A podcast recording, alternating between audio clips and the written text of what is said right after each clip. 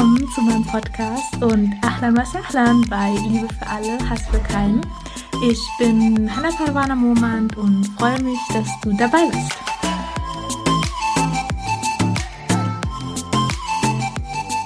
Assalamu alaikum und herzlich willkommen zu einer neuen Podcast-Folge Liebe für alle, Hass für keinen. Schön, dass du da bist. In dieser Podcast-Folge geht es wieder um eine spirituelle Krankheit und zwar heute die Arroganz. Und wenn du ganz, ganz neu dabei bist, dann habe ich jetzt in den letzten Wochen immer eine spirituelle Krankheit thematisiert in meinem Podcast und würde das heute auch mit diesem Podcast abschließen wollen. Wie gesagt, diese Podcast-Reihe hat sich an das Buch von Hamza Yusuf angelehnt, Purification of the Heart. Und ich fand das Buch einfach so schön, deswegen wollte ich es mit euch teilen, so ein paar Punkte da drin. Natürlich habe ich nicht alles hier geteilt, aber auf jeden Fall so die Punkte, die für mich wichtig waren. Und wenn du da gerne weiterlesen möchtest, kannst du das Buch natürlich dir holen und da weiter drin blättern. Um, und genau, ich würde dann heute erst einmal linguistisch auf das arabische Wort eingehen und dieses untersuchen wollen ein wenig und dann dazu kommen, was der Koran und der Prophet Muhammad zu dem Thema Arroganz sagten und euch dann die sieben verschiedenen Typen auch vorstellen wollen. Und na klar, wie man es heilen kann, wenn man merkt, und auch ich merke, dass ich ein paar Punkten arrogant bin, wie ich das heilen kann, was ich da mir sagen kann oder an was ich mich erinnern kann. Okay, dann fangen wir an mit dem Linguistischen. Und zwar könnte man im Arabischen das Wort Arroganz mit Kibber übersetzen. Und Kibber hat etwas mit Größe zu tun. So, du kennst vielleicht das Wort Kabir, Allahu Akbar, also Allah ist größer. Ähm, dieses Kabir ist halt Größe und Großsein. Also Kibber und Kabir ist linguistisch von einer Wurzel abgeleitet und das bedeutet auch, dass der, der arrogant ist, stellt sich über andere und macht sich damit größer als andere. Ja, mit etwas, mit dem Allah ihn gesegnet hat. Genau, und damit würde ich weitergehen zu den Aussagen, die man im Koran und vom Propheten Muhammad hört oder ja nachlesen kann. Und zwar finde ich ganz interessant, steht im Koran in der Surat al-Luqman, ähm, in dem Ayah Nummer 18 und auch in der Sura Al-Hadid, der Sura Nummer 57, dem Ayah Nummer 23, zweimal der gleiche Satz. Und zwar steht dort, Allah liebt keinen, der eingebildet und prahlerisch ist. Also, dass man hier nochmal dieses, diese Verstärkung hat von der Prahlerei und der, das Eingebildetsein, wie schlimm das eigentlich ist, weil es halt zweimal genau so im Koran steht. Und der Prophet Muhammad sagte, niemand, der Arroganz in seinem Herzen trägt, und sei es nur die Masse eines Atoms, wird das Paradies betreten.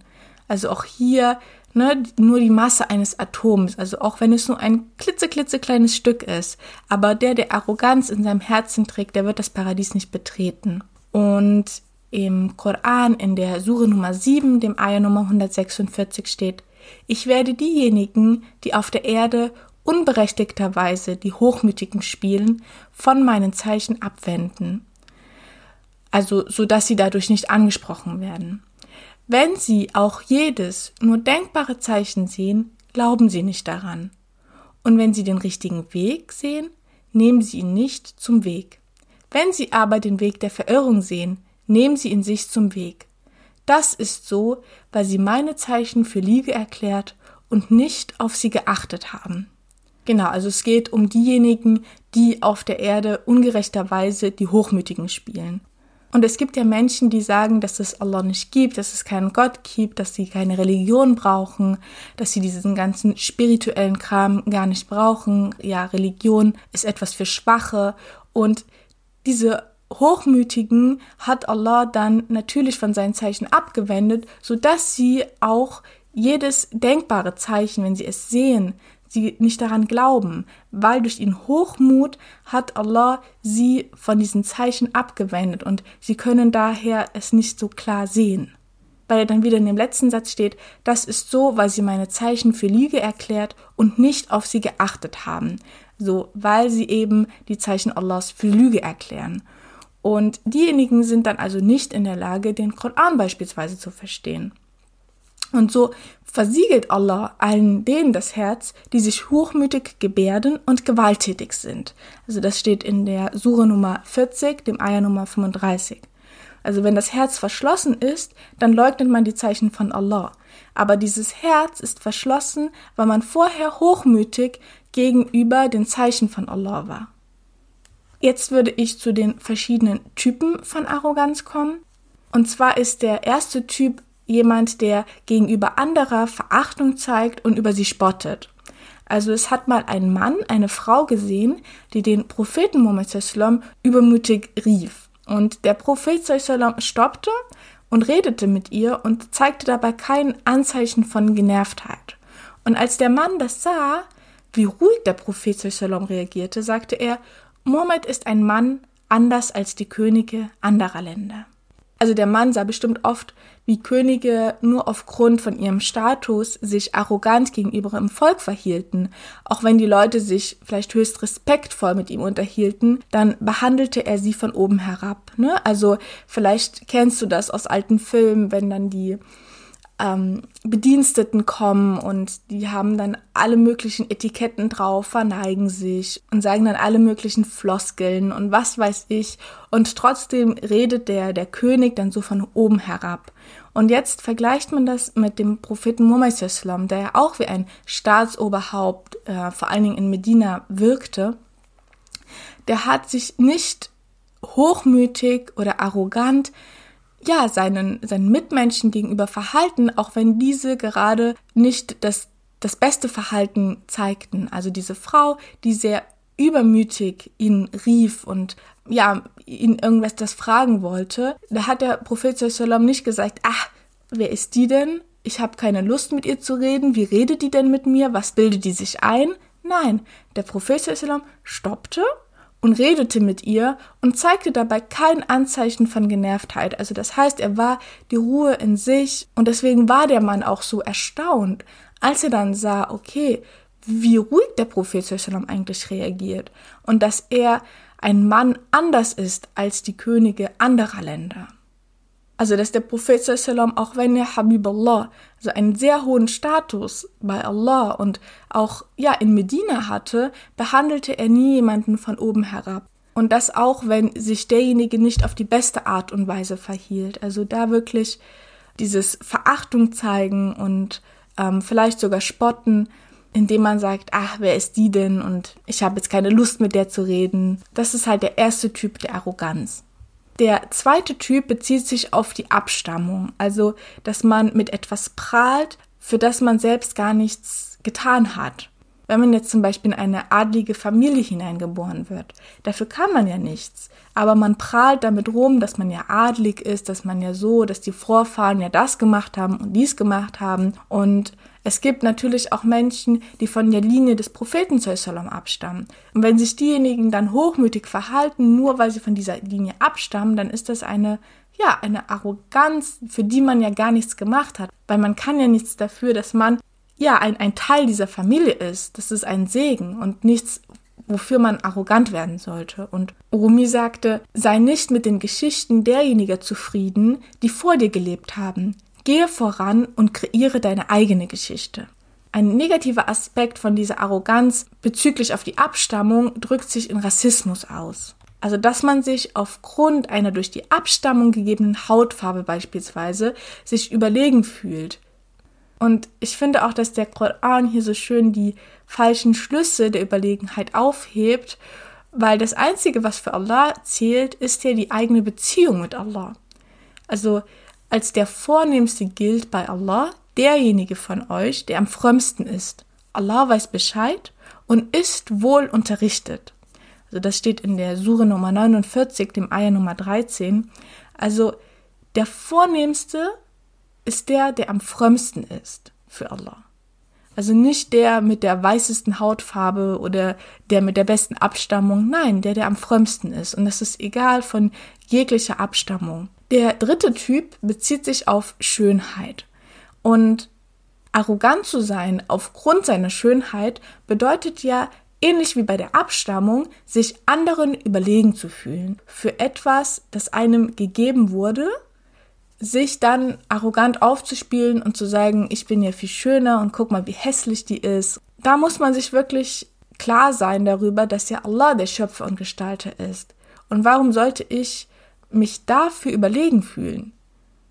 Für etwas, was mir Allah gegeben hat und für etwas, was ja auch mit dem Alter vergeht. Schönheit vergeht, aber das Innere, das ist das Wichtige. Und dann über andere zu spotten, andere zu verachten, nur weil sie nicht diese Schönheit haben, die man selbst hat und sie dann als hässlich zu bezeichnen, das ist etwas sehr Unfaires, weil Allah ist ja der Schöpfer und der Gestalter. Also es kann ja auch niemand etwas dafür, dass er hässlich ist und es kann auch niemand etwas dafür, dass er schön ist. Und daher, ähm, ja, sollte man damit nicht arrogant werden. Der vierte Typ, der stammt vom Reichtum. Also wer aufgrund des eigenen Wohlstands denjenigen gegenüber Verachtung zeigt, die weniger haben. Und dann zum Beispiel mit ihrem Reichtum durch große Feste dann anderen unter die Nase reiben, dass sie ja reich sind und dass die anderen ja nichts wert sind. Und da auch wirklich aufzupassen, dass man mit dem eigenen Reichtum nicht zu sehr rumprahlt, weil meiner Meinung nach können da ganz schnell böse Augen kommen und auch ist das immer ein Grund, einen Menschen traurig zu machen. Also wenn ich jetzt zum Beispiel ein großes Haus mir gekauft habe, das total teuer war und ich dann ein großes Fest mache und alle einlade und in all meine Räume zeige und hier und dort, dann liegt darin das Potenzial, dass sich damit einige Gäste traurig machen kann, weil sie selber nicht so viele haben und das sie traurig macht. Okay, dieser Mensch hat jetzt fünf Zimmer und ich habe fünf Kinder und nur ein Zimmer und ne, dass man mit dem Reichtum nicht so prahlerisch umgeht, sondern dankbar ist und davon natürlich auch etwas abgibt. Der fünfte Typ ist die Arroganz auf der Grundlage von physischer Stärke. Und da auch wieder eine kleine Geschichte aus der Sira des Propheten Sallam. Und zwar hat einmal ein sehr starker Mann den Propheten erreicht und forderte ihn heraus, mit ihm zu ringen. Der Prophet Sallam stimmte zu und das Ding war, dass der Prophet Muhammad Sallam diesen Mann zweimal zu Boden schmiss. Und der Mann, der ja sehr, sehr stark war und ja, man konnte ihm diese Muskeln von außen richtig ansehen, wie stark er war, ähm, war sehr erstaunt und gab an, dass ihn nie jemand zuvor auf den Boden geworfen hatte. Also er fühlte sich aufgrund seiner körperlichen Stärke überlegen und dachte, dass ihn niemals jemand besiegen könnte. Und deswegen hat er sich halt arrogant zu dem Propheten Sallam begeben und forderte ihn dann heraus. Aber ja, der Prophet hat natürlich die Stärke von Allah und deswegen, ja, wer arrogant ist, der kann sehr schnell verlieren. Der sechste Typ bezieht sich darauf, etwas in einer Menge oder im Überfluss zu besitzen. Zum Beispiel ein Lehrer, dessen Klasse immer voll ist und er sich daher den anderen Lehrern überlegen fühlen, die weniger Studenten haben.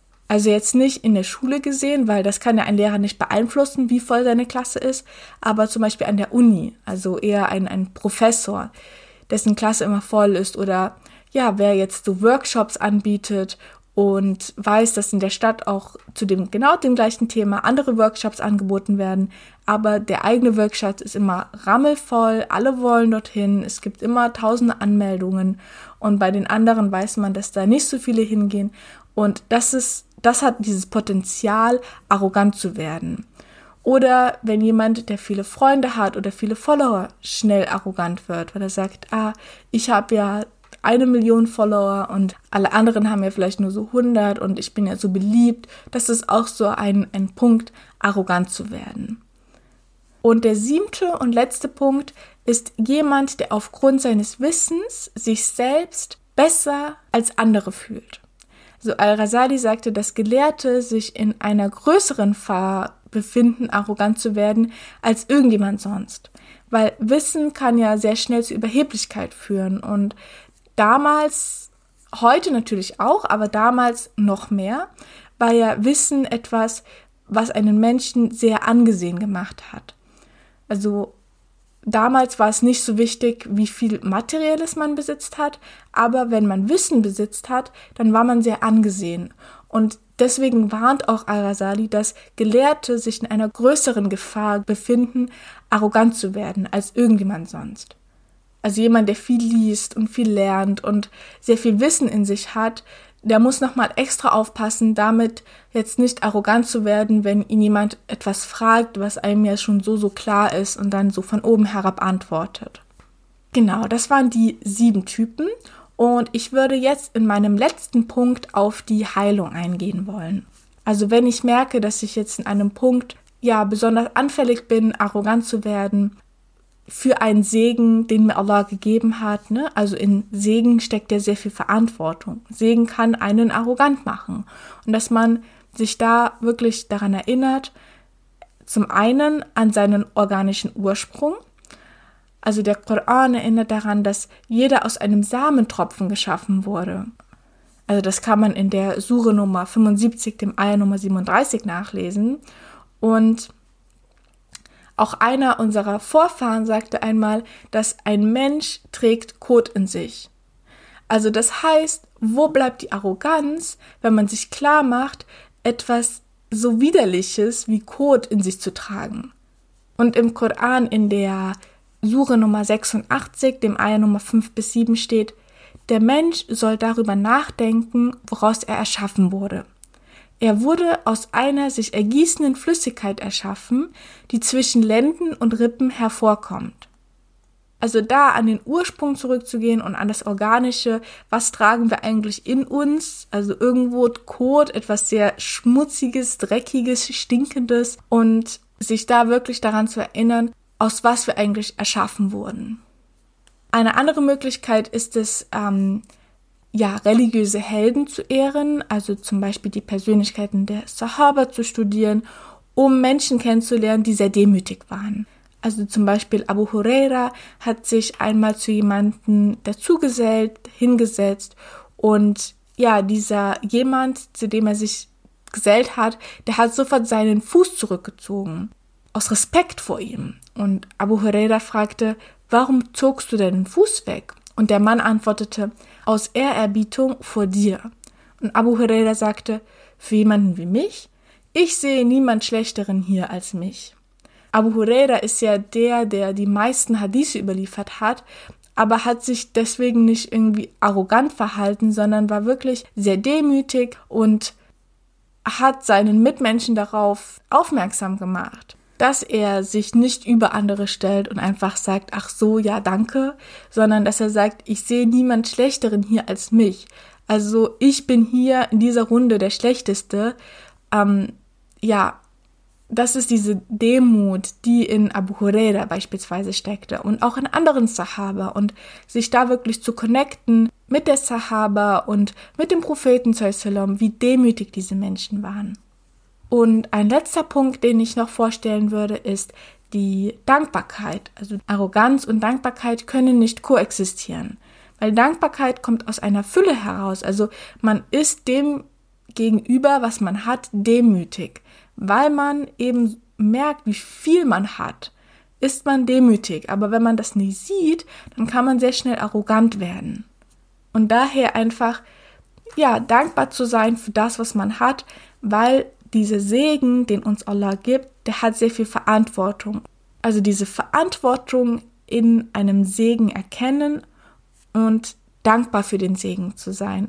Und wenn man sich erwischt, dass man arrogant wird, sich sofort daran zu erinnern, aus was man eigentlich erschaffen wurde. Genau, damit würde ich diese Podcast-Folge abschließen wollen. Danke, dass du bis jetzt dran geblieben bist. Wenn dir der Podcast gefallen hat, dann teile ihn gerne oder bewerte ihn, dass ihn inshallah noch mehr Menschen sehen, dass ich noch mehr Menschen inspirieren kann mit diesem Podcast und sei ganz, ganz gespannt auf die nächste Serie, die jetzt beim nächsten Mal starten wird. Ich habe da etwas sehr, sehr Wichtiges vorbereitet und ich hoffe, ich konnte dich mit dieser Serie der spirituellen Krankheiten inspirieren und ein bisschen Bewusstheit dafür schaffen und dass wir uns jetzt gemeinsam einfach an unser Herz machen, dass wir schauen, wo können wir Heilung schaffen, wo können wir uns verbessern und dass wir so Tag für Tag bessere Menschen werden, liebevoller werden und mit offenem Herzen, voller Mitgefühl durch diese Welt gehen und so diese Welt Stück für Stück zu einem besseren Ort machen. Ich bin dir so dankbar, dass du ja bis jetzt dran geblieben bist und ich wünsche dir einen wunder wunderschönen Tag. Mach's gut. Ma salam.